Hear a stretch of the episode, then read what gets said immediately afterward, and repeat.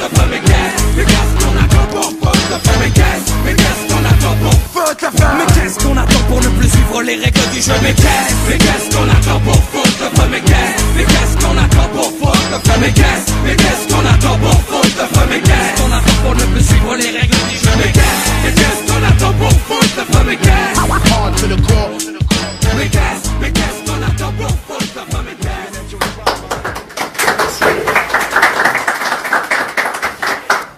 Bonjour à tous. Alors certains d'entre vous auront peut-être été un petit peu interpellés par le titre de cette conférence, si ce n'est par le titre, au moins par le sous-titre. Anarchisme conservateur, c'est le titre que j'ai proposé pour euh, cette intervention. Anarchisme conservateur, pour les non-initiés, cela fait évidemment référence à euh, George Orwell, qui s'était une fois désigné par cette euh, formule lorsqu'on lui avait demandé de se qualifier politiquement. Anarchiste conservateur, en anglais, anarchiste Tory, c'est une expression qui a été reprise par le philosophe Jean-Claude Michéa pour l'un de ses livres consacrés à Orwell. Et Michéa soulignait qu'au-delà de la dimension provocatrice et plaisantine de la formule, Orwell avait peut-être finalement trouvé la formule conceptuelle la plus juste, la plus pertinente pour penser la situation politique contemporaine, puisqu'elle met en lumière le paradoxe qui en constitue le noyau. J'y reviendrai longuement au cours de cette conférence, bien sûr, mais anarchisme conservateur, cela fait également référence à la réplique de Jean Gabin dans Le Président, le film de Michel Audiard. Et Gabin s'y présente de la manière suivante, je cite, Je suis un mélange d'anarchiste et de conservateur dans des proportions qui restent à déterminer dans des proportions qui restent à déterminer, signifiant par là que deux tendances apparemment opposées, je dis bien apparemment, peuvent parfaitement cohabiter sans que l'une ne prédomine nécessairement sur l'autre. Ce n'est que depuis une date récente que nous croyons que pour se définir, pour définir sa position politique ou sa vision de l'homme et du monde, nous n'aurions droit qu'à un seul adjectif, en ces termes, pardon, en ces temps d'acculturation par le langage, le maître mot, c'est le cas de le dire, c'est simplification. Ainsi, nous sommes de droite ou de gauche, capitalistes ou communistes, croyants ou athées, la liste est longue, je vous la fais courte, une vision qui essentialise la pensée pour la faire tenir dans une petite boîte soigneusement étiquetée puisqu'on ne manipule bien que des objets qu'on peut facilement reconnaître. La sagesse exprimée dans la phrase de Gabin tient à sa lucidité sur la complexité naturelle de chaque chose. Toute chose, comme le signifie Gabin, est un mélange. Nos idées sont le mélange de leur rencontre avec d'autres idées. Notre identité politique, philosophique ou religieuse est aussi le mélange d'influences variées, d'expériences et de réflexions qui, à la confluence les unes des autres, ont produit ce qui, à un moment donné, constitue une identité. L'identité d'un être, c'est l'unité en évolution d'une multiplicité de contacts. Mélange n'est peut-être pas le mot le plus respectueux pour évoquer le processus de formation d'une identité, mais il faut ici l'entendre non pas au sens moderne et pour ainsi dire culinaire qui le rend presque synonyme de bouillie, mais au sens étymologique de ce qui se mêle, de ce qui s'entremêle. On parlera donc plus rigoureusement ici d'une conjugaison des influences, le résultat dépendant évidemment de leur genre et de leur nombre. C'est donc bien d'une conjugaison des termes et non de leur stupide opposition qu'il faut bien partir pour comprendre où réside la complémentarité, pour ne pas dire l'unité aujourd'hui, des idéaux de l'anarchiste et du tempérament du conservateur. Envisager les concepts politiques sur le mode de la conjugaison et non de la réciproque exclusion, sur le mode de l'articulation plutôt que sur celui de la disjonction, ce que d'ailleurs on accepte parfaitement lorsqu'il s'agit des concepts en philosophie. On mesurera la qualité d'une pensée à son originalité, à sa capacité à surmonter les oppositions apparentes entre les idées. Et d'ailleurs, tout étudiant en philosophie sait parfaitement qu'on ne pense pas les idées en termes de séparation, mais en termes d'articulation. C'est une petite digression que j'insère pour décourager ceux qui voudront m'attaquer en en écrivant que mon propos relève de ce que d'aucuns appellent le confusionnisme. C'est un terme assez commode, vous allez me dire, puisqu'il repose un peu sur le principe du sac poubelle. Il gagne en volume à mesure qu'on y jette des choses qu'on ne veut pas garder. Ma réponse est donc celle-ci. Il y a confusionnisme quand on réunit des éléments sans rapport les uns avec les autres, dans un but de manipulation. Quand on se propose de, rendre de prendre le réel au sérieux et d'en éclairer une partie des structures invisibles de fonctionnement, il n'y a pas confusionnisme. Il y a humilité et conscience de la complexité. Je ferme cette parenthèse. Je maintiens qu'il n'y a donc aucun sens à vouloir opposer a priori anarchisme et conservatisme. Il n'y a de sens qu'à opposer le pouvoir à ceux qui l'a servi. Pourquoi prendre en référence, comme je l'ai fait dans ma précédente intervention, la note sur la suppression générale des partis politiques de Simone Veil Parce que le raisonnement selon lequel les idées justes choisiraient un camp plutôt qu'un autre me semble parfaitement loufoque et invalide, et qu'au contraire, les partis politiques sont le lieu de lutte de pouvoir avant d'être le lieu de lutte d'idées. Connaissez-vous un seul homme de pouvoir qui aurait sacrifié sa carrière politique à ses idées? Maintenant, posez la question en sens inverse et allez vous préparer un chocolat en attendant que la liste télécharge. D'où la récente affaire Onfray. Michel Onfray, dont je ne partage pas de nombreuses options, mais que je considère tout de même comme un vrai philosophe, c'est-à-dire, comme j'ai déjà eu l'occasion de l'exprimer, un philosophe, pour moi, c'est un homme qui pense et qui a des couilles. Et puisqu'on me l'a demandé, je réponds oui, ça marche aussi avec les femmes. Je voulais dire par là, pour ceux qui sont un peu rétifs à mon esprit de synthèse, que la sagesse, c'est non seulement rechercher la vérité, mais c'est aussi et surtout, quand il le faut, la dire, sous-entendu, oser la dire. Car c'est une chose très différente de penser quelque chose et de convertir cette pensée en action, même si cette action n'est qu'une parole, surtout selon le contexte.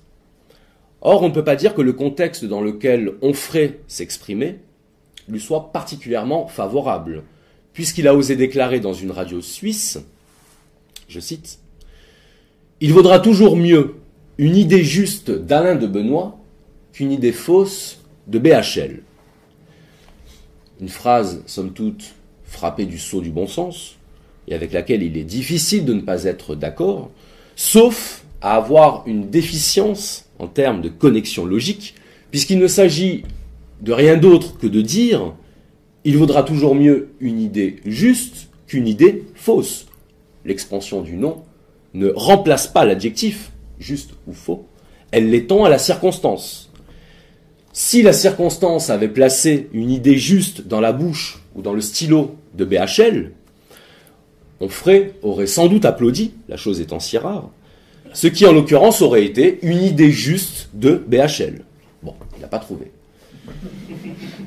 Suite à sa déclaration, notre Premier ministre Manuel Valls s'est évidemment précipité sur le premier micro qui passait pour reprocher à Onfray de perdre les repères, ce qui, de la part de Valls, est plutôt bon signe pour Onfray. Cela aura au moins eu le mérite de rendre public cette vérité tacite. BHL serait donc un repère, un repère intellectuel sans doute, une sorte de trace censée nous indiquer la direction à suivre, une trace de pneu peut-être. Ce petit épisode médiatique ne fait que s'ajouter au monticule d'éléments qui justifient qu'on préconise, sur le plan de la pensée comme sur celui de l'action, l'anarchisme. L'anarchisme auquel je dois évidemment adjoindre une définition pour expliquer en quel sens j'emploie ce mot. L'anarchisme, c'est, selon l'étymologie du mot, anarché, littéralement, absence de pouvoir, absence d'autorité, de commandement. Arché, c'est le principe, ce qui est à la tête, comme dans archéologie, archétype, ou encore patriarche, le commandement du Père. Être anarchiste aujourd'hui, c'est donc d'abord refuser d'appeler expression démocratique ce qui constitue en réalité le diktat des partis. Des partis qui portent, comme inscrit dans leur ADN, l'écrasement de tout esprit, un tant soit peu hétérodoxe, un esprit qui déciderait de ne pas obéir aveuglément et strictement à la sacro-sainte ligne du parti. La ligne, le repère dont Valls parlait peut-être celle qui nous permet de suivre les maîtres à la trace, la ligne derrière laquelle on se range, sinon quoi, on la franchit. Or, il est aussi peu probable que la ligne politique d'un parti coïncide avec ce qui est juste et vrai, qu'il l'est de trouver la vérité chez une personne à l'exclusion de toutes les autres.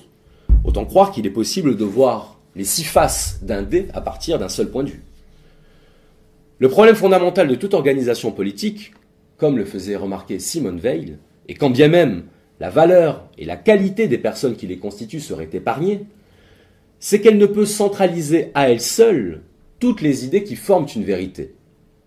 Sinon, à reconnaître la part de vérité que contiendrait une pensée politique concurrente, ce qui, comme chacun pourra s'en convaincre par l'expérience, n'arrive qu'à de très rares occasions, généralement lorsqu'il s'agit de faire front médiatique commun contre la barbarie antidémocratique. Barbarie, une notion qui permet de déshumaniser en bloc tous les contradicteurs de la métaphysique libérale des droits de l'homme, la déshumanisation étant, comme le sait tout élève formé par l'éducation nationale, la caractéristique première des régimes totalitaires, et notamment du régime nazi. Une notion de barbarie dont l'anthropologue antiraciste Claude Lévi-Strauss a pourtant lui-même affirmé qu'elle n'avait pas le moindre sens dans son ouvrage intitulé Race et Histoire. Là encore, il faut croire que les mots sont davantage choisis pour leur efficacité que pour leur justesse. Socrate est mort, les sophistes courent toujours. Je referme la parenthèse. Le fait est qu'il existe une contradiction fondamentale entre la volonté affichée des partis politiques à poursuivre le bien commun et la nature même de ce bien commun, qui ne se réduit pas à une vue parmi d'autres, mais se compose de la synthèse de ces différentes vues, de leur conjugaison, comme je le disais.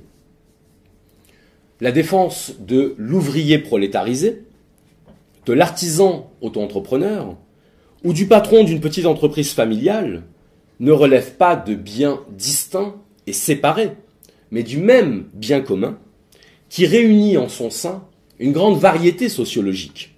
Je vous renvoie ici aux lignes de Rousseau sur le peuple souverain et sur l'unité de la volonté générale.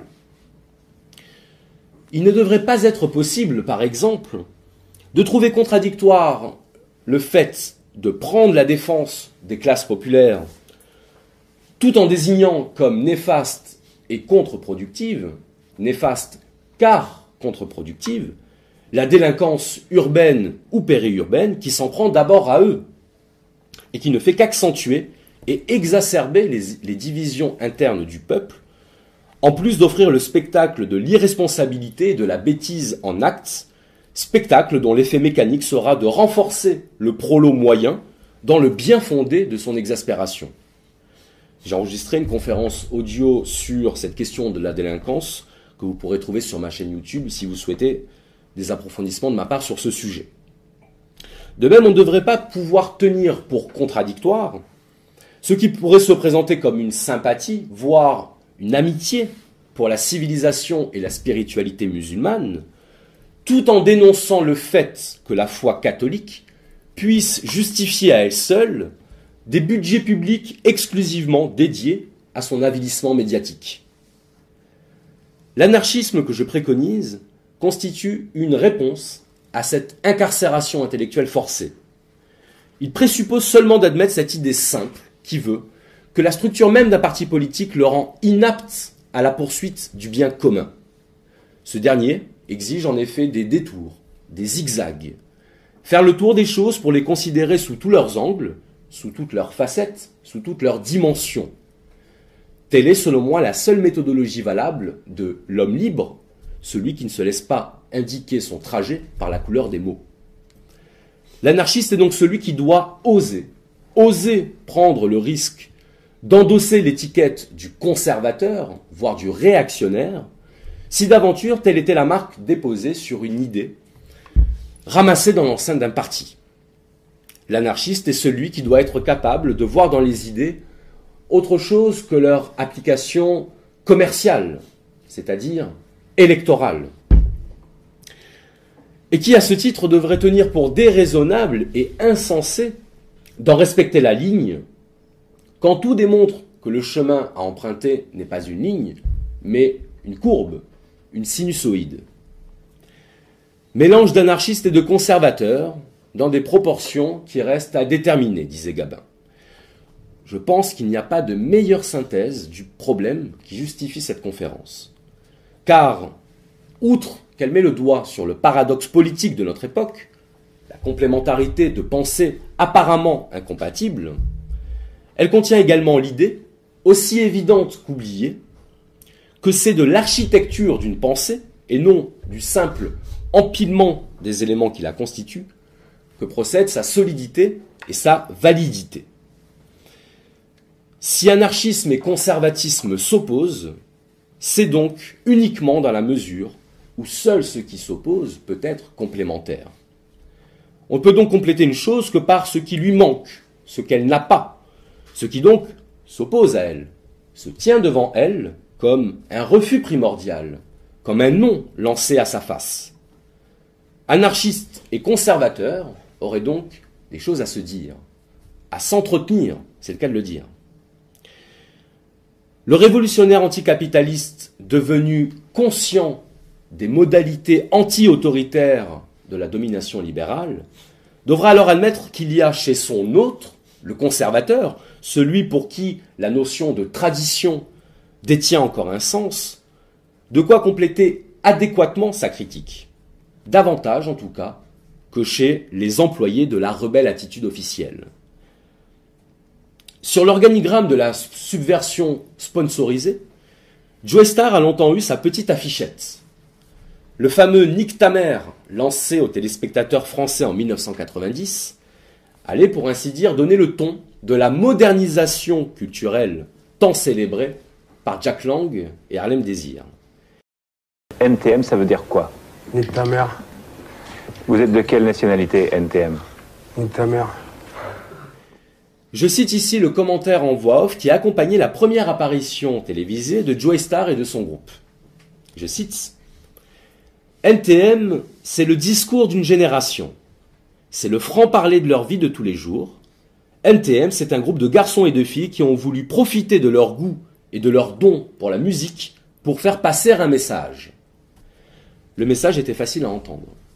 Il fallait que le peuple assimile que désormais, Nick Tamer, c'était de l'art. Comprenez-moi bien, mon propos n'est pas de faire une analyse musicale d'NTM, que par ailleurs je pourrais en partie faire pour bien connaître ce groupe, et je sais évidemment que de grands courants artistiques ont pu naître de ce désir de subvertir les codes et d'élargir les cadres sémantiques. Baudelaire et Rimbaud, par exemple, ont été les précurseurs du vers libre en poésie, après les baroques à la Renaissance. Et à l'époque, sur le plan des normes artistiques, c'était là quelque chose d'absolument blasphématoire. La différence, c'est que la subversion des canons artistiques n'a de sens que si elle porte ce même art à un degré d'accomplissement supérieur. D'accomplissement et non pas d'affaiblissement. Rappelez-vous, on ne s'accomplit, c'est-à-dire on ne se complète que par ce qui nous manque, que par ce dont on ne dispose pas en soi. Donc la subversion possède évidemment ses vertus et ses bienfaits. Mais dès lors que la subversion s'incorpore au système qu'elle prétend subvertir, dès lors qu'elle le renforce par sa présence immunisante, puisque le but du système n'est pas de supprimer les contradictions, mais de les maintenir sous contrôle, tout pouvoir a besoin d'un ennemi pour se justifier. Dès lors, disais-je, elle n'est plus subversive. Elle en devient au contraire l'une des composantes. Je ne traiterai donc pas ici de la valeur artistique de Joy Star, celui-ci ayant au moins eu le mérite de déclarer invariablement à qui le lui demandait qu'il n'avait jamais considéré le rap comme un outil révolutionnaire ou un levier de transformation politique. Le fait est que la fuite en avant libertaire du capitalisme, amorcée avec les mouvements de mai 68, allait occasionner un renouvellement des cadres culturels qui allait rendre possible l'extension de leur influence auprès notamment de sa première cible, la jeunesse. Les années 70-80 verront le règne de l'esprit rock, les années 90-2000 allaient être celles de l'esprit rap. Un rap, si possible, prônant le culte du fric, de la drogue et du sexe, consentant dans leurs clips à toutes les formes d'avilissement corporel et d'animalisation, si vous voulez savoir ce qu'est la négrophobie, regardez un clip de Snoop Dogg. Vous allez voir en comparaison, Banania, c'est du Balzac. Un rap capitalisto-compatible qui, loin de représenter une quelconque contestation de l'ordre établi, vient parfaitement s'ajuster dans sa trame de fond idéologique.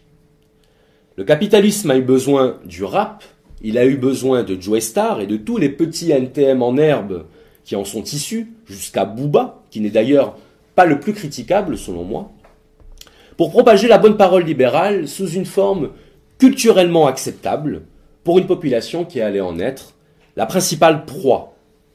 Une jeunesse parfois désœuvrée, résignée, dressée à reconnaître dans les figures revendicatrices du rap un nouveau modèle existentiel, aliénant par là même leurs aspirations intimes et profondes. Une jeunesse préférant croire qu'une origine sociale ou ethnique les condamne à la marginalité, c'est-à-dire la délinquance ou le showbiz, les deux faces modernes de la marginalité, donnant au passage raison aux adeptes du stéréotype que nous évoquions précédemment. Le jour où les organes de la domination promouvront davantage des modèles d'accomplissement intellectuel ou social que des modèles de réussite carcérale, une grande partie du problème sera résolue. La notion d'anarchie possède un fort pouvoir d'attraction auprès d'une grande partie de la jeunesse. La révolte, l'insoumission à l'autorité, la désobéissance à un pouvoir perçu comme illégitime, L'idéal anarchiste est apprécié par la jeunesse pour la noblesse de ses principes, un idéal de justice, d'honneur, de liberté. Un idéal que pour ma part j'estime tout autant si telle, en est pardon, la définition.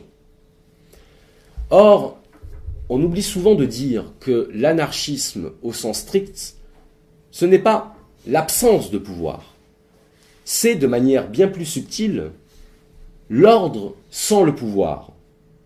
L'ordre, c'est ce qui s'impose de soi-même, c'est ce qui transcende la volonté des égaux. C'est le bien, le vrai et le beau comme principe d'organisation sous-jacent de toute communauté sociale et politique viable.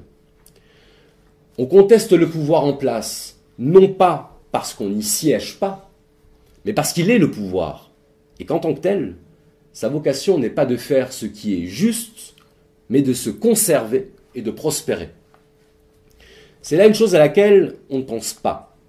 Mais ce qui anime et définit le pouvoir, dans son essentialité, c'est sa volonté de croître et de se conserver, de persévérer dans son être, pour employer une formule du philosophe du XVIIe siècle Spinoza. C'est ce qu'il appelait le conatus, la tendance à persévérer dans son être, à savoir vouloir se maintenir comme existant, progresser sans jamais s'interrompre, sinon à l'être par une force externe s'opposant à elle. Le pouvoir, en tant que force d'action sur le monde, et notamment sur ces sujets, c'est-à-dire nous tous ici, n'a pas pour horizon un hypothétique bien commun, contrairement à ce que mentionne la déclaration issue de la Révolution française. Et cela d'ailleurs est largement admis depuis plusieurs siècles parmi les théoriciens du pouvoir, qui ont inspiré la plupart de nos systèmes de gouvernement. Profitons de ce dimanche pour réviser nos classiques. C'est d'abord Machiavel, au XVIe siècle, qui a introduit en politique l'idée que le but d'un gouvernement n'était plus la justice ni la vertu, autrement dit, dans le langage de l'époque, le salut des âmes, vision qui était celle des théoriciens du Moyen Âge comme Saint Augustin, et même, quand on comprend bien, de Platon dans l'Antiquité. La mission d'un gouvernement, nous dit Machiavel, c'est se faire obéir par ses sujets. Quels qu'en soient d'ailleurs les moyens. Ainsi, par exemple, si la religion ou la morale peuvent être utilisées par le souverain, c'est-à-dire littéralement servir d'outil au bénéfice du pouvoir, au bénéfice de l'État, donc de lui-même, alors il est dans le devoir du souverain, au nom de son intérêt supérieur, de les utiliser, quand bien même religion et morale ne seraient, à ses yeux, que chimères de gens crédules. C'est de là que vient d'ailleurs le terme de machiavélisme, qui désigne le comportement de celui pour qui la fin justifie les moyens. Autrement dit que le bien est une notion relative et qu'elle doit parfois consentir à quelques torsions. Si l'on peut manipuler et maintenir le peuple dans l'obéissance grâce à la religion, alors, nous dit Machiavel, la religion est bonne. Et si demain la religion fait obstacle à la soumission du peuple, alors la religion sera décrétée d'insalubrité publique et se verra aussitôt massacrée. Vous comprenez maintenant pourquoi Le Prince, le grand livre de Machiavel, qui est une sorte de manuel de la domination à destination des puissants de ce monde, est le livre de chevet d'un grand nombre d'hommes politiques aujourd'hui. Le pouvoir, c'est la divinité des incroyants. On a souvent parlé, pour qualifier les thèses de Machiavel, de réalisme politique, du fait que sa conception de l'État résulte directement de son observation sur la nature humaine. On présente d'ailleurs parfois Machiavel comme un physicien du politique. Les hommes, nous dit Machiavel, sont par nature déraisonnables, avides et égoïstes. Les hommes, nous dit Machiavel, ne peuvent pas être changés dans la mesure où leur nature profonde et véritable ne peut pas être changée. On devrait plutôt dire leur nature supposée, bien entendu. Il faut donc adapter le fonctionnement du pouvoir à ces données fondamentales de la nature, que sont l'immoralité constante des êtres humains et leur penchant naturel au vice. Je reprendrai dans un instant sur ce point, mais avant, je voudrais évoquer synthétiquement avec vous la vision qui précède la conception moderne de l'État et du pouvoir, conception de l'État et du pouvoir comme fin en soi, une vision qu'on pourrait qualifier, selon le nom donné à la fameuse querelle culturelle du XVIIe siècle, la conception des anciens. Pour rappel, la querelle des anciens et des modernes portait sur le fait de savoir si la culture antique, notamment grecque et romaine, avait atteint une forme d'art aboutie et indépassable, ou bien s'il fallait au contraire considérer les innovations artistiques impulsées par ce qui deviendra la vision des Lumières comme un progrès. Parmi ceux qui ont pris parti pour les anciens, on citera tout de même Montaigne, Francis Bacon, La Rochefoucauld, La Fontaine, Bossuet, Madame de Lafayette, Racine, La Bruyère, peut-être d'infâmes réactionnaires aux yeux des adeptes du progrès, Or, sans aller jusqu'à vouloir superposer le paradigme culturel de l'Antiquité et son paradigme politique et philosophique, les choses sont évidemment plus compliquées que ça, on remarquera cependant qu'il existe dans la tradition artistique des anciens et dans leur conception de la cité d'assez monumentales correspondances. Ainsi, l'extrême importance accordée à la notion d'harmonie que cela soit en art, où elle est définie comme la source invisible de la beauté visible, je vous invite à retenir cette définition. Diderot d'ailleurs pensait que la beauté était une affaire de proportion, donc si vous trouvez quelqu'un beau, en réalité vous le trouvez bien proportionné. Donc ce n'est pas très sexy, mais ça demande à être vérifié. Que cela soit dans le domaine de l'éducation, où c'est dans la juste distribution des qualités que l'individu peut atteindre l'excellence, les qualités physiques par la gymnastique, les qualités artistiques par la musique, les qualités intellectuelles par les mathématiques, les qualités morales par la transmission de la vertu, etc., ou que cela soit enfin dans la conception politique de la cité juste que préconisait Platon, à savoir les plus savants des hommes vertueux, autrement dit les sages, à la direction, je n'ai pas dit au pouvoir, puisque précisément la conception moderne du pouvoir exclut la vertu. La vertu étant précisément ce qui annule le pouvoir qui en émane, puisqu'elle vise le bien universel et exclut l'intérêt individuel.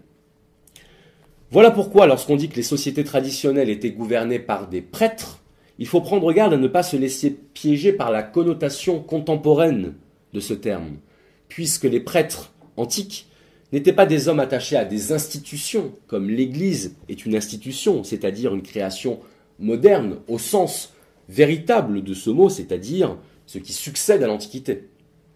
Donc le prêtre, le sage ancien, pour le dire vite, il n'avait rien à vendre, puisqu'à cette époque, vendre n'était pas comme aujourd'hui un réflexe. Les anciens ne vendaient pas, ils transmettaient. Et ils transmettaient à qui le méritait, c'est-à-dire essentiellement aux vertueux. Ils savaient que le pouvoir pouvant être extrait de la connaissance était un pouvoir trop dangereux pour l'humanité pour être confié à des irresponsables, ou, comme pour, pour parler comme Machiavel, à des déraisonnables. Voilà pourquoi l'école philosophique d'Athènes combattait férocement les sophistes, ceux qui, par leur intelligence, pouvait faire dire à la vérité ce que le plus riche voulait qu'elle dise. Ce qui est la définition exacte de la plutocratie, le gouvernement des riches. Plutocratie, un mot inventé d'ailleurs par Aristophane, un metteur en scène de l'époque de Socrate et de Platon, qui se foutait ouvertement de la gueule de Socrate dans ses pièces. Socrate n'était pas, à l'époque, un complotiste, il n'était pas un esprit malade, comme on dit aujourd'hui, mais il était un corrupteur, du moins considéré comme tel pour avoir incité les jeunes à philosopher plutôt qu'à effectuer leur service militaire. Vous le voyez, les choses n'ont pas tellement changé depuis cette époque-là. Socrate fut condamné à mort, à l'empoisonnement par la ciguë, une plante extrêmement toxique, il a refusé de s'évader alors qu'il en avait la possibilité. Cet épisode est rapporté par Platon dans le Criton. Parce que Socrate pensait qu'il valait mieux mourir dans l'obéissance aux lois que vivre au mépris d'elles. Quant à Platon, il dénonçait la plutocratie. On trouve dans ses textes une évocation du pouvoir de la monnaie. De même qu'il dénonça l'oligarchie, car ce n'est pas un terme contemporain, oligarchie, c'est bien un terme d'origine ancienne. L'oligarchie, c'est le gouvernement du petit nombre, le gouvernement de la minorité. Oligo, cela veut dire en faible quantité, comme dans oligo-éléments, par exemple. Je vais donc vous lire les lignes de Platon consacrées à son analyse et à sa critique de l'oligarchie. Je vous prie d'être extrêmement attentif et alerte je précise que Platon a vécu au 5e siècle avant Jésus-Christ, c'est-à-dire il y a environ 2400 ans, au cas où vous auriez l'impression que les paroles que je vais lire sont contemporaines de notre époque. C'est un texte issu de la fin du livre 8 de la République, le fameux ouvrage dans lequel Platon présente sa conception de la cité juste, la belle cité, comme il l'appelle, la Calipolis, et non pas, comme on le dit trop souvent, la cité idéale, puisque idéal, cela veut dire irréaliste. Or, la cité conçue par Platon était réaliste, elle était même réalisable, mais elle n'a pas été réalisée comme on en sait maintenant. C'est un texte important, simple de compréhension et d'une justesse et d'une précision que je laisserai à votre appréciation. Platon y évoque pour commencer le passage de l'oligarchie à la démocratie, un passage qu'il décrit comme inévitable. Lisons-le. Le passage de l'oligarchie à la démocratie n'est-il pas l'effet de l'insatiable convoitise du bien auquel on aspire, qui est d'être aussi riche que possible? Ceux qui commandent dans ce régime, ne devant, je pense, leur autorité qu'au grand bien qu'ils possèdent, se refusent à réprimer par une loi le libertinage des jeunes gens, et à les empêcher de gaspiller et de perdre leur patrimoine, car ils veulent acheter les biens de ces dissipateurs et leur prêter sur hypothèque pour devenir encore plus riches et plus considérés. Or, n'est-il pas clair déjà que dans un État, les citoyens ne peuvent estimer la richesse et acquérir en même temps la tempérance nécessaire et qu'il faut au contraire sacrifier l'une ou l'autre, la tempérance, dans le lexique platonicien, c'est une vertu, c'est donc la vertu. C'est ainsi que dans les oligarchies, par leur négligence et par la licence qu'ils accordent au libertinage, les magistrats ont parfois réduit à l'indigence des hommes d'un généreux naturel. C'est, ce me semble, autant d'oisifs qui demeurent dans la cité, munis d'aiguillons et bien armés, les uns chargés de dettes, les autres d'infamie, les autres des deux à la fois, remplis de haine et complotant contre ceux qui ont acquis leurs biens et contre le reste des citoyens, et ne respirant que révolution. Et cependant, ces usuriers qui vont être baissés, sans paraître voir ces malheureux, blessent de leur aiguillon, c'est-à-dire de leur argent, tous ceux des autres citoyens qui leur donnent prise, et centuplant les intérêts de leur capital, multiplient dans l'État les frelons et les gueux. Les gouvernants réduisent les gouvernés à cette funeste situation. Quant à eux et à leurs enfants, que font-ils? Les jeunes s'abandonnent au plaisir et à l'oisiveté physique et intellectuelle, et deviennent mous et inertes pour résister au plaisir ou à la douleur. Maintenant, disons comment l'oligarque, on devient démocrate. Quand un jeune homme élevé, dans l'ignorance et l'amour du gain, a goûté du miel des frelons, et qu'il a fréquenté ces insectes ardents et funestes, aptes à procurer des plaisirs variés, de toute espèce et de toute qualité, c'est alors que son gouvernement intérieur commence à passer de l'oligarchie à la démocratie. On a vu des cas, je pense, où la faction démocratique a cédé à l'oligarchique et où certains désirs ont été ou détruits ou chassés par un reste de pudeur qui subsistait dans l'âme du jeune homme et où celui-ci est rentré dans le devoir. Mais il est arrivé aussi qu'après l'expulsion de ces désirs, d'autres désirs de la même famille ont grandi secrètement et, parce que le père n'a pas su élever le fils, sont devenus nombreux et forts. À la fin, je pense, ils se sont emparés de la citadelle de l'âme de ce jeune homme, après s'être aperçu qu'elle était vide de science, de nobles exercices, de maximes vraies, qui sont les meilleures sentinelles, les meilleures gardes de la raison chez les hommes aimés des dieux. Alors sans doute des maximes et des opinions fausses et menteuses, accourant à l'assaut, se sont emparées de la place des autres.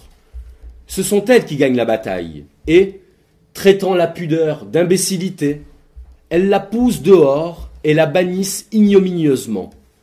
Elles honnissent et chassent la tempérance qu'elles appellent lâcheté. Elles exterminent la modération et la mesure dans les dépenses, en la faisant passer pour rusticité et bassesse, secondée dans leur violence par une forte bande de désirs superflus. Quand elles ont vidé de ses vertus et purifié l'âme du jeune homme qu'elles gouvernent, comme pour l'initier à de grands mystères, elle ne tarde pas à ramener l'insolence, l'anarchie, la prodigalité, l'impudence, qui s'avancent brillamment parées, la couronne sur la tête, avec un nombreux cortège, et elles chantent leurs louanges et les décors de beaux noms, appelant l'insolence belle manière, l'anarchie liberté, la prodigalité magnificence, et l'impudence courage. N'est-ce pas à peu près ainsi qu'un jeune homme passe du régime des désirs nécessaires où il a été nourri au régime libre et relâché des plaisirs superflus et pernicieux? Comment vit-il après cela? Je pense qu'il consacre aux désirs superflus autant d'argent, de peine et de temps qu'aux désirs nécessaires. S'il est assez heureux pour ne pas porter trop loin ses désordres, et si, le gros du tumulte s'étant apaisé avec l'âge, il laisse rentrer des groupes d'exilés et ne s'abandonne pas tout entier aux envahisseurs, il établit alors entre les plaisirs une sorte d'égalité, et il vit en livrant le commandement de son âme au premier qui se présente, comme si le sort en décidait, jusqu'à ce qu'il en soit rassasié, puis il s'abandonne à un autre, et, sans en rebuter aucun, il les traite sur le pied de l'égalité. Quant à la raison et à la vérité, il les repousse et ne les laisse point entrer dans la garnison. Qu'on lui dise que tels plaisirs viennent des désirs nobles et bons, et les autres des désirs pervers, qu'il faut cultiver et honorer les premiers, réprimer et dompter les seconds. À tout cela, il répond par un signe de dédain. Il soutient qu'ils sont tous de même nature et qu'il faut les honorer également. Ainsi donc, il passe chacune de ses journées à complaire aux désirs qui se présentent. Aujourd'hui, il s'enivre au son de la flûte, demain, il boit de l'eau et s'amaigrit, tantôt il s'exerce au gymnase, tantôt il est oisif et n'a souci de rien. Quelquefois, on le croirait plongé dans la philosophie, souvent, il est homme d'État, et bondissant à la tribune, il dit et fait ce qui lui passe par la tête. Un jour, il envie les gens de guerre et il se porte de ce côté. Un autre jour, les hommes d'affaires et il se jette dans le commerce. En un mot, il ne connaît ni ordre ni contrainte dans sa conduite. C'est pour lui un régime agréable, libre, bien heureux qu'une telle vie, et il n'a garde d'en changer. J'en arrête là ma lecture, tout ça pour vous démontrer qu'entre la conception des anciens, qui pensent le gouvernement en termes de vertu, d'où le souhait de Platon de voir advenir un gouvernement de législateurs sages, les fameux philosophes rois, un gouvernement qui viserait non pas l'assujettissement des uns par les autres, mais le bien commun universel et intemporel, c'est-à-dire assis sur des principes. Pour l'essentiel, les principes du bien, du vrai et du beau, c'est-à-dire de la justice. Là encore, c'est l'harmonie qui doit gouverner. C'est-à-dire, pour reprendre les paroles de Gabin, un mélange de contraires dont les proportions restent à déterminer.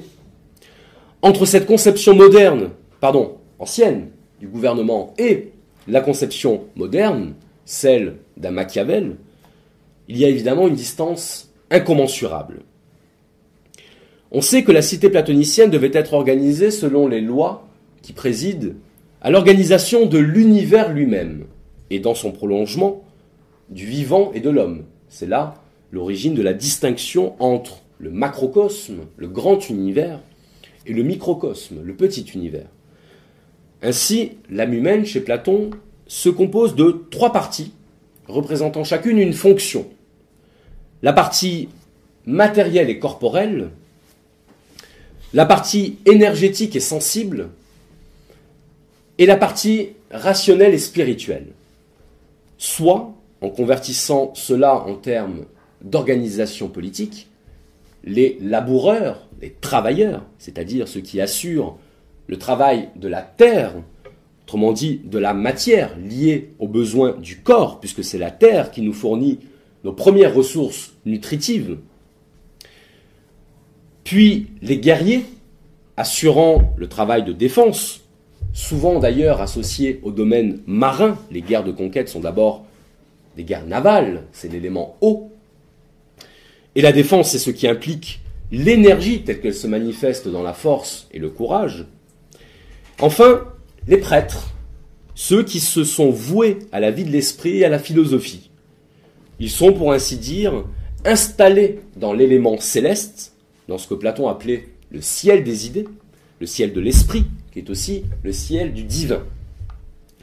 C'est l'élément air qui est convoqué ici, l'air étant ce qui rend possible le souffle, donc la vie elle-même. C'est d'ailleurs la raison pour laquelle on dit souvent de quelqu'un qui se prend pour un philosophe qu'il est perché, c'est-à-dire au-dessus du monde, dans le ciel et souvent dans les nuages.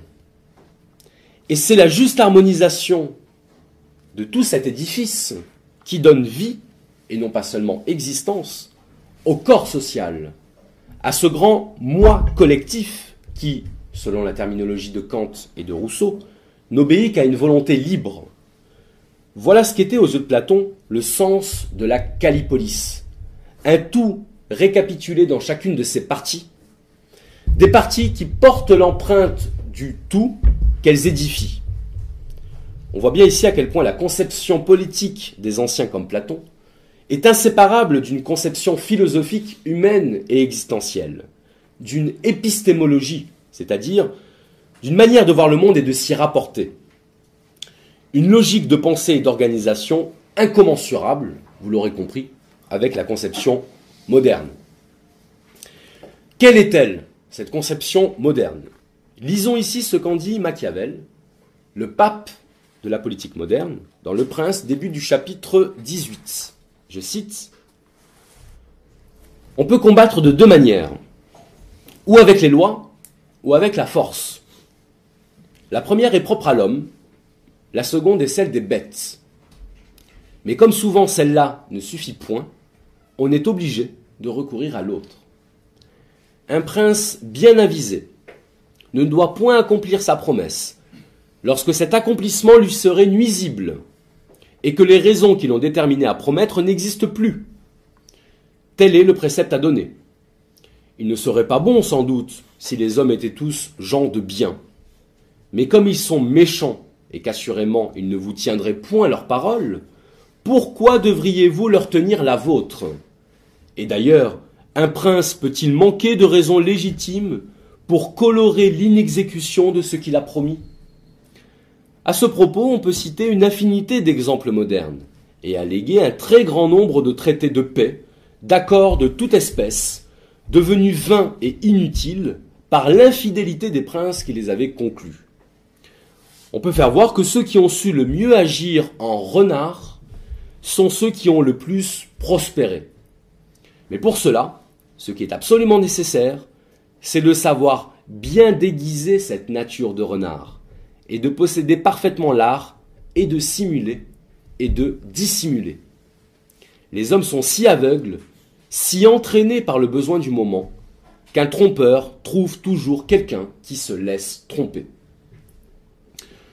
Je pense que tout le monde ici voit bien à quel point on est loin du gouvernement de la vertu, au sens où les anciens s'en prévalaient.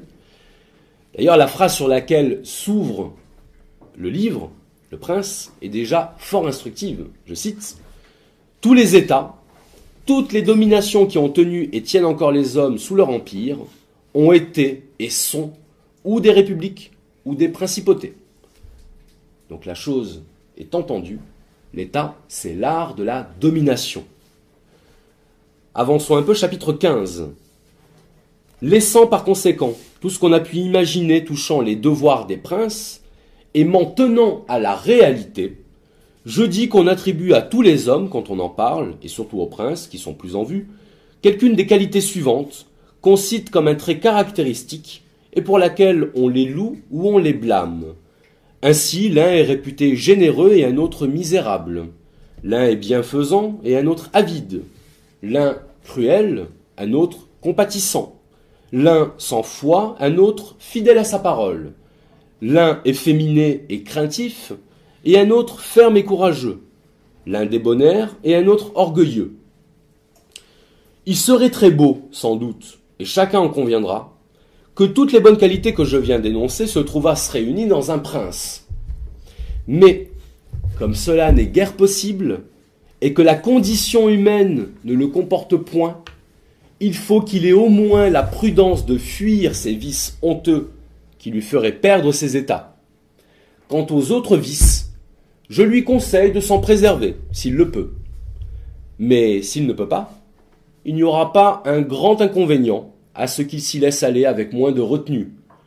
Il ne doit pas même craindre d'encourir l'imputation de certains défauts sans lesquels il lui serait difficile de se maintenir. Car, à bien examiner les choses, on trouve que, comme il y a certaines qualités qui semblent être des vertus et qui feraient la ruine du prince, de même, il en est d'autres qui paraissent être des vices et dont peuvent résulter néanmoins sa conservation et son bien-être. Le prince a donc pour vocation ultime de se conserver, de se conserver comme prince, de rester en position dominante, en position ascendante, si possible dans le bien-être, le confort, la jouissance, puisque le bien-être, vous le savez tous, ça conserve. C'est donc bien ici, selon moi, que se situe le point de rupture entre les anciens et les modernes, entre le politique comme organisation harmonieuse et vertueuse des qualités et des fonctions, et la politique comme instrument d'obtention et de conservation du pouvoir. Et bien qu'il fût pétri de la pensée des anciens, Machiavel n'en a retenu dans ses écrits qu'un petit nombre des aspects formels et superficiels, comme par exemple le respect dû à la classe des dirigeants, à ceci près que le respect dû aux anciens était fondé en mérite et en légitimité.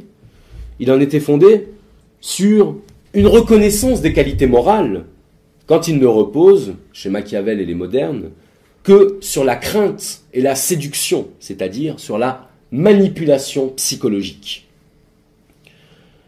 Ainsi, la question que je pose est la suivante.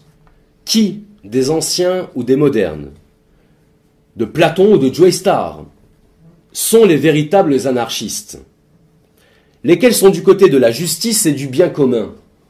Lesquels du côté du privilège de classe et de l'astuce? Entendons-nous entendons bien, pardon. Je ne fais pas l'apologie de la cité platonicienne comme acte révolutionnaire ultime.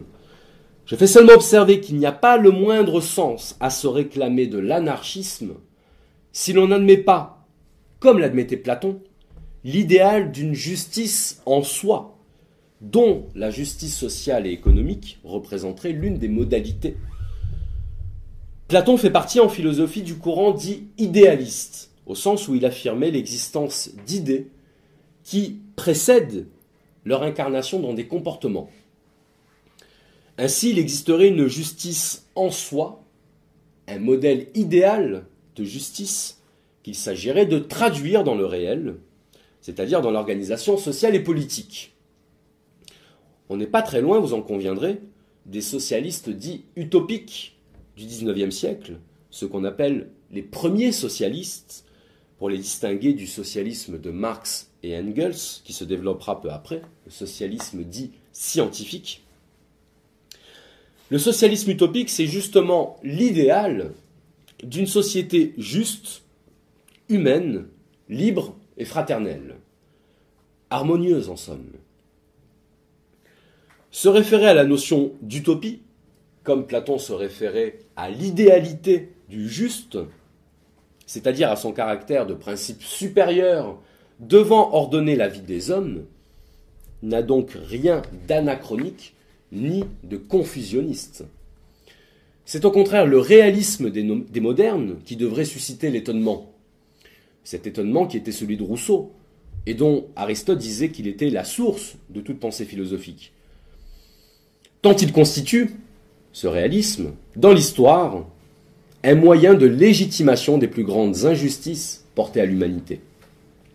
Car contrairement aux modernes, qui voient dans la nature humaine une tendance inextinguible à la cupidité et à la lubricité, les anciens croyaient dans la possibilité pour les hommes de s'élever par la conscience et la volonté. Ce qui porte un autre nom, la liberté. Je ne vais pas développer ici sur la question de la liberté, ce sera l'objet d'une prochaine conférence, je l'espère. Mais pour, pour le dire vite, je définis la liberté de la façon suivante. L'appartenance à soi dans l'attention aux choses présentes. La liberté, c'est d'abord et essentiellement la conscience. On aura l'occasion d'en reparler. La liberté des modernes est l'antithèse exacte de la liberté des anciens. La liberté moderne, c'est, Machiavel emploie lui-même le terme, non pas la liberté, mais la libéralité, soit la possibilité accordée d'accéder à un plaisir sans limite, à la satisfaction et à la jouissance du corps, dont Platon écrivait qu'elle correspondait à la partie inférieure de l'âme humaine, la partie concupiscente, la liberté du ventre de se remplir et de se vider. La liberté n'est pas une création des modernes, loin s'en faut. La liberté moderne n'est qu'une transposition formelle et galvaudée de la liberté des anciens. Là où les anciens voyaient dans la raison et la volonté humaine la possibilité d'accéder à la compréhension des règles qui régissent l'ordre universel, et par conséquent de s'y conformer librement, et ainsi de trouver le bonheur et l'accomplissement dans la sagesse, les modernes, suivant leur conception de l'homme comme être de chair et de vice, allaient tout naturellement désigner comme liberté l'abandon de l'individu à ses passions matérielles. Un tel modèle anthropologique, celui de l'homme avide de jouissance physique, esclave de son ventre, comme nous le sommes aujourd'hui de notre frigo, c'est le modèle même de la liberté illusoire dénoncé par Platon comme étant le propre de la liberté oligarchique, autre nom de la race des jouisseurs vilipendée par l'anarchiste Souvarine dans Germinal de Zola.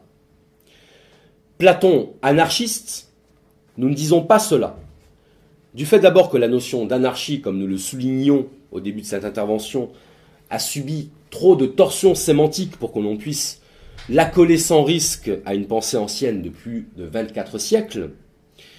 Mais si on entend par anarchisme un horizon social au sein duquel seraient abolies les motivations liées à la poursuite de la richesse, du pouvoir et de la réputation, le règne de l'image et du faux sur lequel je conclurai mon exposé, si l'on entend par anarchisme l'idéal de justice sociale et humaine par lequel on voit dans l'homme davantage qu'un réservoir de sensations agréables ou déplaisantes, par lequel on investit l'humanité d'une dignité et d'une valeur intrinsèque que la marchandise est foncièrement incapable de capturer, le fameux slogan Nos vies valent plus que leurs profits du NPA de Besancenot, cette conférence s'adresse aussi à eux, alors il est certain que c'est davantage du côté du conservatisme d'un Platon que du modernisme d'un Joe Star que résident les outils philosophiques les plus pertinents dans la lutte actuelle contre la gouvernance libérale mondiale.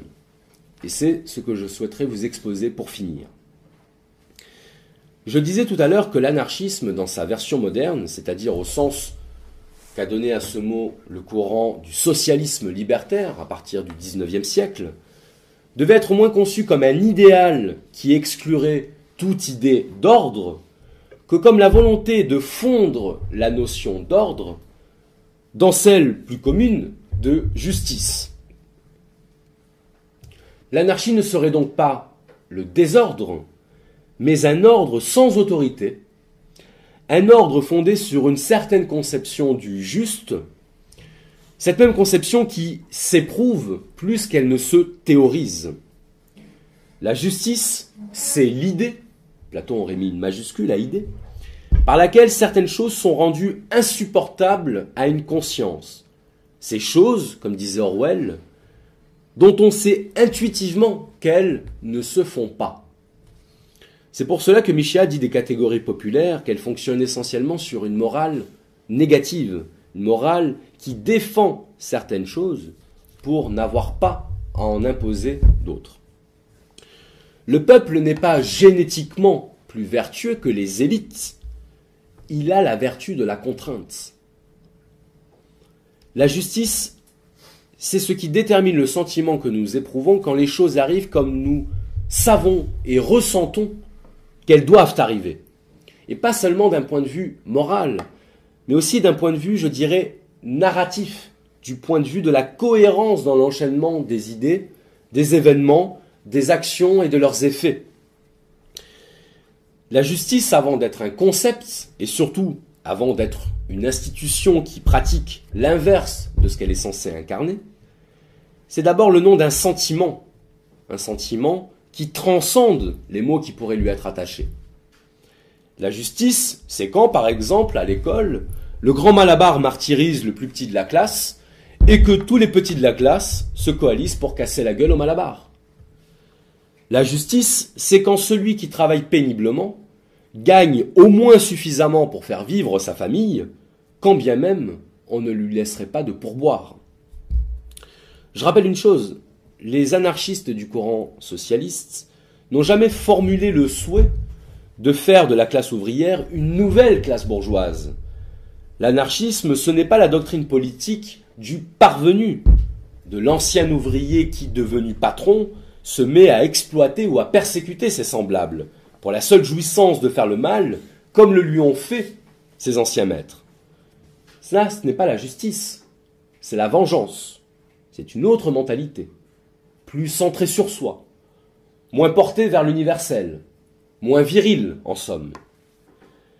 La justice sociale et économique, telle que la conçoit l'anarchisme, c'est l'idée d'une juste répartition des moyens matériels de subsistance et d'aisance, c'est-à-dire une répartition ordonnée sur la valeur de la contribution apportée au bien commun, étant préalablement entendu qu'aucun être humain ne devrait pouvoir mourir de faim ou de froid. L'anarchisme, c'est la volonté d'anéantir le besoin. Peu importe d'une certaine manière qu'il subsiste des désirs non comblés, dès lors que les besoins, eux, le sont. Pourquoi? Parce que la sphère du besoin, c'est la sphère de ce qui nous fait retomber, pour ainsi dire, dans le règne animal, car l'homme, par sa nature biologique, porte l'animal en soi. L'animal dédie sa vie à honorer le besoin, pas à s'en affranchir. L'homme, c'est celui qui s'est extirpé du règne animal et de la contrainte pour accéder à la liberté, c'est-à-dire au choix.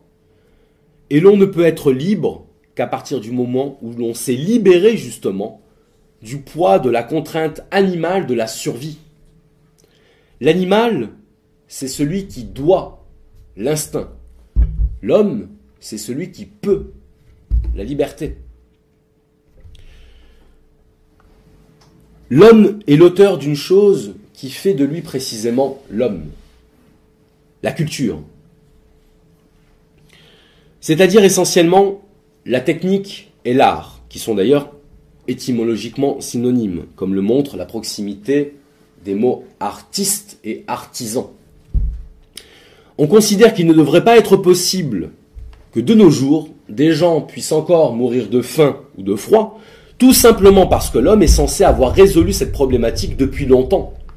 Depuis qu'il a créé la culture, depuis qu'il est sorti de la sphère du besoin et par conséquent du monde animal. Et à ce propos, je ferai remarquer, aussi bien pour l'alimentation que pour, j'allais dire l'alimentation électrique, mais c'est la même chose, pour le chauffage, pour la chaleur nécessaire à la survie du corps et pour la cuisson des aliments, c'est par le feu que l'homme accède à la culture. Le feu qui donne le mot foyer, comme pour nous rappeler que c'est par l'invention du foyer, le foyer familial, que l'homme accède à l'humanité. C'est ça, et rien d'autre, qui rend le froid et la faim insupportables à la conscience humaine.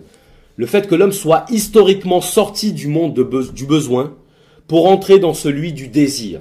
Non pas, bien entendu, au sens des désirs du corps, qui ne sont qu'un ersatz du désir, mais au sens d'une force d'accomplissement. Cet accès à l'humanité qui est l'accès à l'esprit, à la sortie de la dépendance matérielle. C'est cela qui ne peut que faire tenir pour injuste la situation d'un très grand nombre de personnes aujourd'hui. Voilà finalement pourquoi l'injuste est l'injuste, parce qu'il constitue une objection à la destinée humaine. C'est extrêmement difficile, vous pouvez essayer, de définir un grand concept comme celui de justice ou comme celui de liberté ou même comme celui d'homme, autrement qu'en recourant à des exemples qui illustrent le concept en question. La justice, c'est par exemple sanctionner les actions collectivement nuisibles et valoriser les actions globalement utiles. Vous remarquerez qu'on définit souvent la justice comme on définit la liberté, par les obstacles qu'elle rencontre. On sait que Platon détestait cette manière de faire, de définir une idée par des exemples, car l'exemple ne démontre rien, il ne définit rien, ou plutôt, il ne donne qu'une image, parmi d'autres, de l'idée qu'il illustre. Et c'est vrai, on n'aurait sans doute pas assez de la soirée pour citer tous les exemples d'injustice concevables. D'où, pour Platon, la nécessité de dépasser le stade de l'exemple, le stade du cas particulier, pour aller vers l'idée qui lui correspond, vers son concept, pour me référer ici à Hegel. Je ne sais pas si nous parviendrons aujourd'hui à accéder à l'idée de justice, mais je pense que chacun se fait intuitivement une idée assez fidèle et certaine de ce que peuvent être certains exemples d'injustice réelle. Et ce qui les relie ces exemples d'injustice et ceux qui les subissent, c'est que si notre sentiment d'injustice n'émane pas d'une idée de justice qui nous précède et nous excède absolument, comme le, pensait Platon, eh bien, force est de constater qu'il se comporte comme si. Le sentiment d'injustice est expérimentable par chacun d'entre nous, quelle que soit sa taille, son poids, son âge, sa condition sociale, sa religion. S'il n'est pas formalisable en termes de mots, il ne se déclenche pas moins en des situations analogues pour tous et semble produire les mêmes réactions. Une partie considérable de la littérature lui est d'ailleurs consacrée, à travers des récits ou des épopées issus des sentiments qu'elle soulève, la colère, l'insoumission, la révolte, la révolution. L'existence chez l'être humain d'un sentiment d'injustice pouvant éventuellement être déclenché selon la nature des facteurs externes, si on préfère voir ça sous l'angle scientifique et psychobiologique, l'existence universelle de ce sentiment en l'homme va dans le sens de la thèse de Descartes et de Kant sur la présence en l'homme d'idées innées.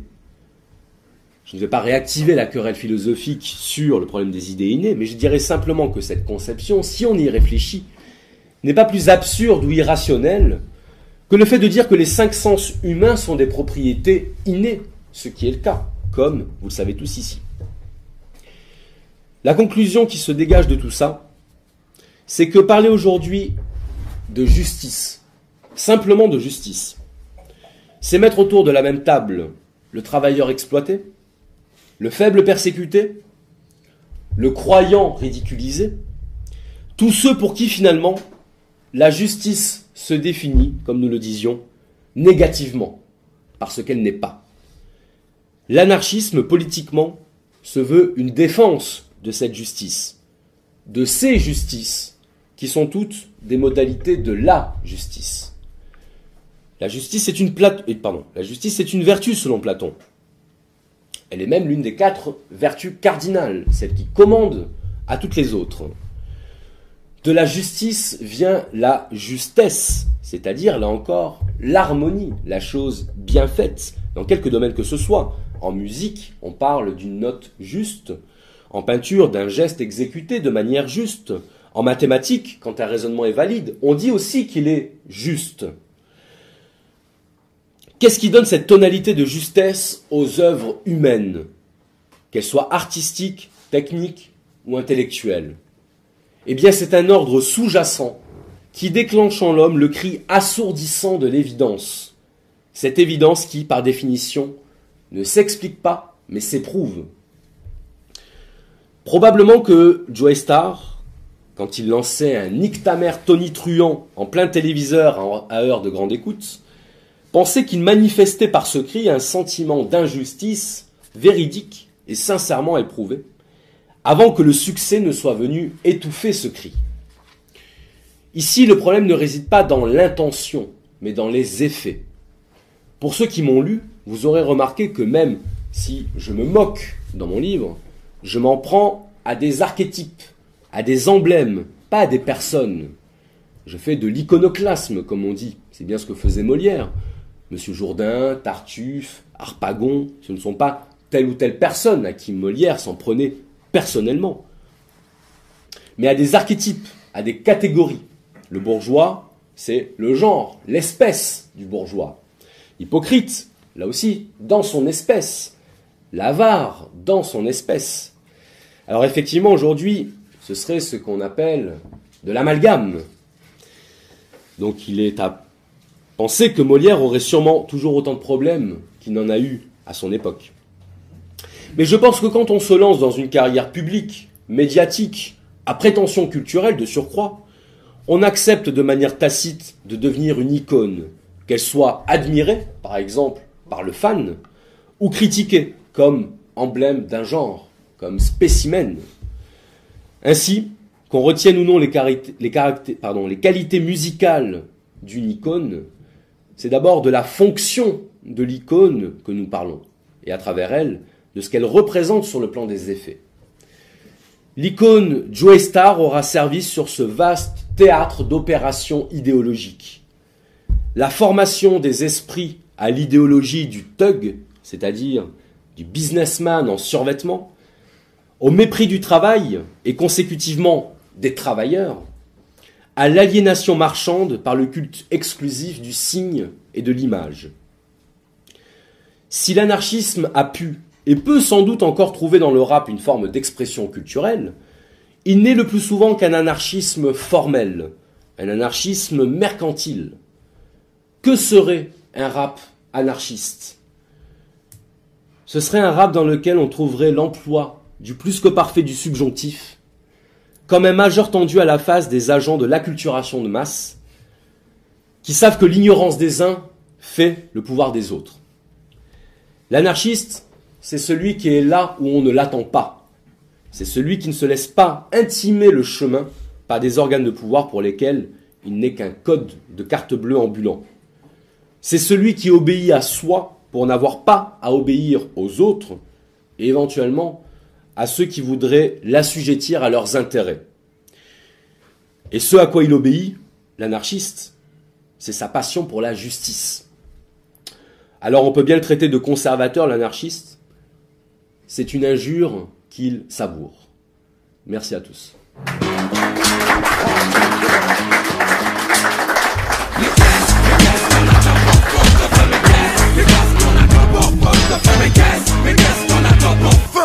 Mais qu'est-ce qu'on attend pour ne plus suivre les règles du jeu? Mais qu'est-ce qu'on attend pour foutre le feu Mais qu'est-ce?